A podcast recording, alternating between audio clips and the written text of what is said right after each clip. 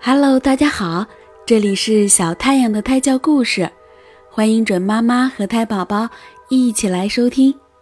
今天我要给大家讲的故事是赫尔墨斯和樵夫。有个樵夫，他为人很诚实。有一天，他不小心把他砍柴的斧子掉进了河里。他想，我们全家都靠这把斧子吃饭呢。樵夫伤心地在河边哭了起来，这哭声正好让赫尔墨斯听见了，就问樵夫：“大白天的，你干嘛坐在河边哭，不去砍柴啊？”樵夫说：“我的斧子掉进河里了。”赫尔墨斯说：“不要哭了，我帮你把斧子捞起来。”说着。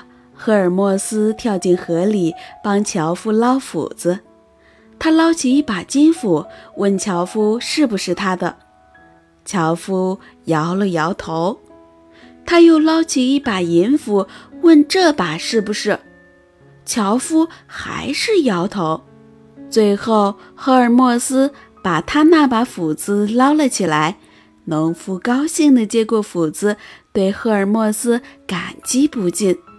赫尔墨斯看到樵夫这么诚实，就把金斧和银斧一起送给了他。